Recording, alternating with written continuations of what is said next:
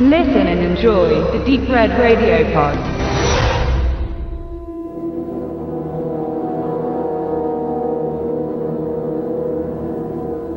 Wieder einmal wurde unser lieber Planet von einer Horde Zombies überrannt und diese rafften zwei Milliarden Menschen dahin. Die Lebenden triumphierten und konnten die Untoten weitestgehend ausrotten. Und da jede Katastrophe eine Aftershow-Party verdient, dachten sich ein paar geschäftige Individuen, dass man die noch verbleibenden Zombies auf einer Insel internieren könnte, um sie zum Teil eines Safari-Events zu machen. Das Konzept heißt The Resort und bietet einen luxuriösen Urlaub auf einer mediterranen Insel, auf der man das Töten von Zombies als Freizeiterlebnis anbietet. Nach einem kurzen Schießtraining mit der Knarre deiner Wahl geht es dann raus in die Natur, um die beweglichen Ziele zu dezimieren. Eine Gruppe unterschiedlichster Typen begibt sich auf diesen Trip, um der inneren Wut ein Ventil zu geben, Spaß zu haben oder einfach um in Form zu bleiben. Ein Sicherheitssystem soll dabei die Zombies auf der Insel und in den gewünschten Sektoren auf dem Eiland festhalten, aber selbstverständlich schaltet sich dieses ab und die Mordstouristen sind ihrer Sicherheit beim munteren Abschießen beraubt. Die besagte Gesellschaft muss nun ohne den bequemen Abstand zu ihren Gegnern das gefährliche Spielfeld möglichst lebend verlassen. Die britisch-spanisch-belgische Produktion The Resort, das sei gleich gesagt, ist ein Lichtblick am B-Movie-Firmament und auch im reichlich überstrapazierten Zombie-Subgenre. Dabei trug Regisseur Stevie Barker selbst zur Verwässerung bei.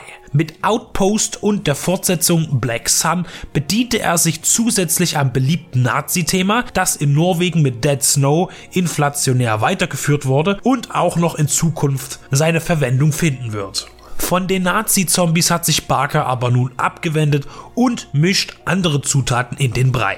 Auf dem Cover von The Resort klafft der Satz Jurassic Park trifft auf The Walking Dead. Klingt erstmal lachhaft, denn hirnfressende und wackelig umherirrende Dinos gibt es nicht zu sehen, aber ganz so falsch ist dieser Werbeslogan nicht. Die gesamte Einrichtung, die Insel und die Fahrzeuge erinnern in der Tat an Jurassic Park und irgendwie wirkt das dann auch irgendwie, sagen wir nicht innovativ, aber interessant.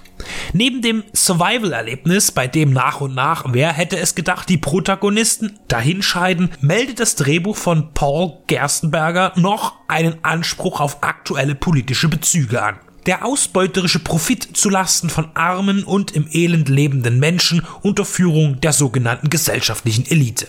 So sehr die ethische Pointe auch mit dem Holzhammer herbeigeführt wird, so rasch verzeiht man es doch schnell, denn von einem ist The Resort völlig befreit. Schlechten und billig umgesetzten Effekten und einer hölzernen Inszenierung. Das gibt es nicht. Die Kameraarbeit ist anspruchsvoll und die Schauspieler tragen ihre Figuren innerhalb der Handlungsgrenzen glaubwürdig vor. Unter ihnen der Blockbuster erprobte Kleinrollenmime Doug Ray Scott und neben ihnen die nicht unbekannten Jessica the Guff, Martin McCann und Richard Lang. Zwar gibt es auch den etwas überdrehten Sidekick, aber auch der kann nicht am überraschend herausstechenden Anstrich des Films kratzen. Hier waren keine Dilettanten am Werk, die eine weitere Z-Comedy in Asylum-Optik präsentieren. Zudem verfügt die 90-minütige Spielzeit über genügend Spannung, um den Betrachter nicht zu langweilen und wenn es mal sehr dünn wird, kompensiert man das mit anderen Schauwerten. Die Splatter-Effekte zum Beispiel bieten eine Mischung aus Handarbeit und CGI. Und wenn das unleidliche Computerblut spritzt,